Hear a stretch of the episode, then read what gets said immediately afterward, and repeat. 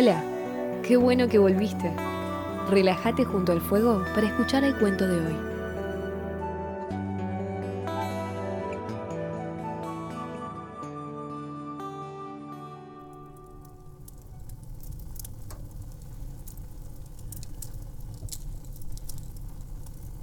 Para las culturas ancestrales, los animales fueron mucho más que meros compañeros no humanos.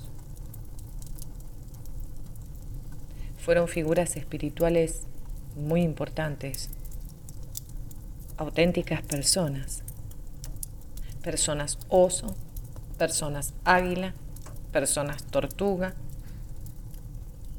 Las comunidades humanas estaban organizadas en clanes. Cada clan tenía sus animales totémicos sus referentes, de los cuales se derivaban las cualidades más valoradas por los miembros de ese clan. Por ejemplo, si eres del clan del búfalo, seguramente aportarás fortaleza ante las crisis. Si eres del clan del zorro, seguramente te buscarán por tu inteligencia práctica. Todos los animales, grandes y pequeños, son sagrados e imprescindibles para la armonía de la vida. De hecho, los animales están aquí mucho antes que nosotros. Y según me contaron unos amigos Muskogee, han hecho cosas asombrosas en el pasado.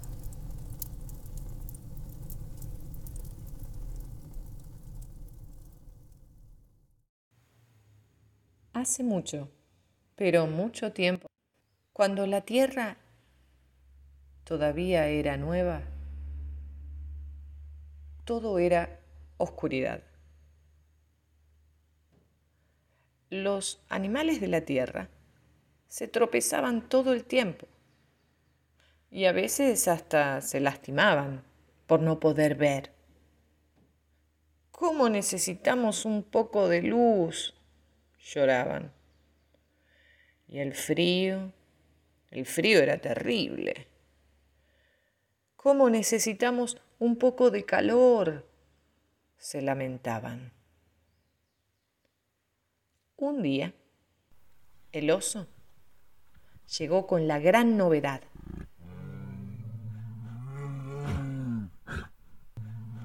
Escuchen, me enteré que del otro lado del mundo hay luz a raudales. Es cálido y bonito. Pero la gente del otro lado es muy mezquina. Y no quieren compartir su fuente de luz, que se llama sol.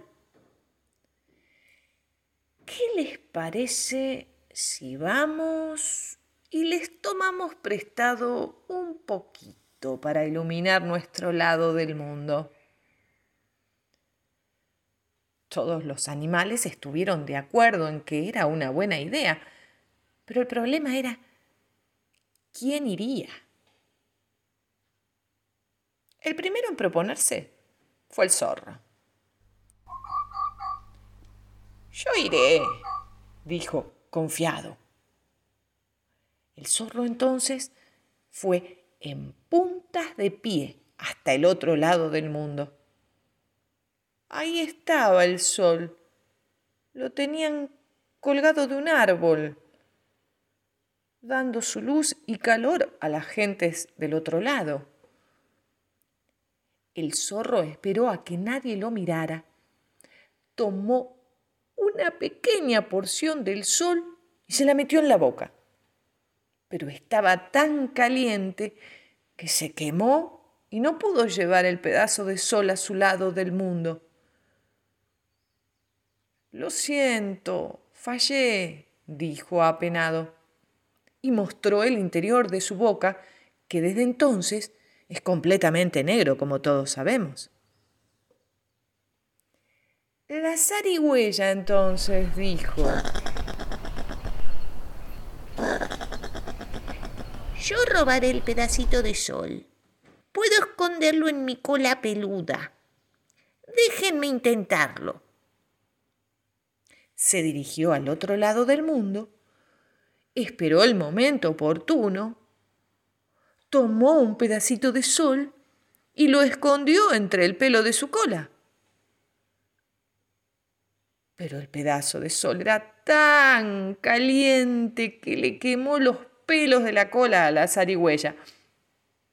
Por eso hoy la zarigüeya tiene la cola pelada, pero en fin. Con los gritos que pegó, la gente del otro lado del mundo la descubrió, recuperó el pedazo de sol y siguió con su vida, como si nada. Déjenme intentarlo, dijo la abuela araña con una vocecita que apenas se escuchó. Déjenme intentarlo. Todos se miraron. La abuela araña, tan pequeña, ¿cómo podría?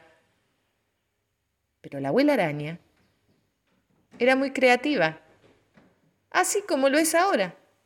Así que tejió una canastita con hilo de su tela y se puso la canastita al hombro. Caminó hasta el otro lado del mundo esperó el momento adecuado, tomó un pedacito de sol y lo puso en la pequeña canasta.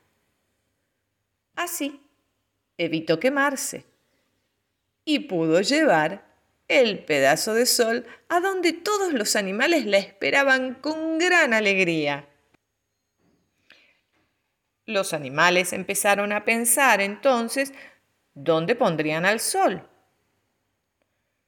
enseguida se dieron cuenta de que si querían que la luz y el calor beneficiaran a todos, tendrían que ponerlo bien alto en el cielo.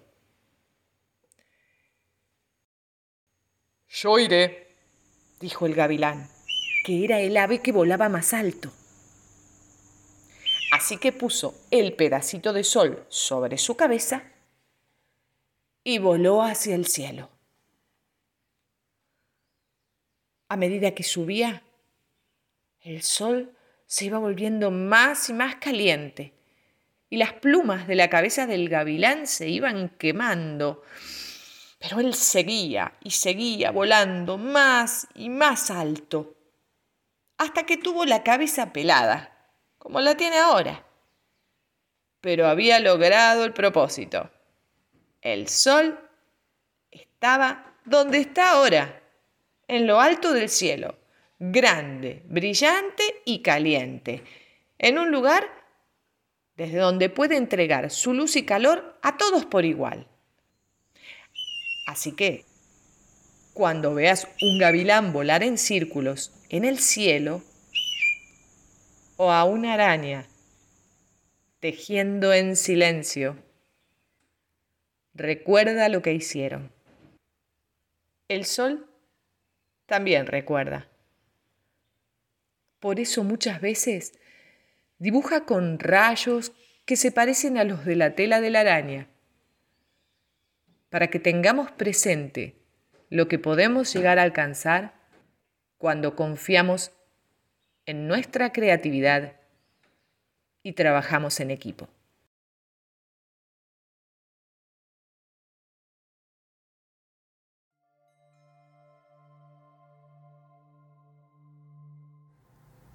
Hasta acá llegamos. Esto fue Cuentos Ancestrales, una creación de Flavia Carrión. Podés seguirla en Instagram arroba flavia-carrión-escribe. La próxima semana un nuevo episodio.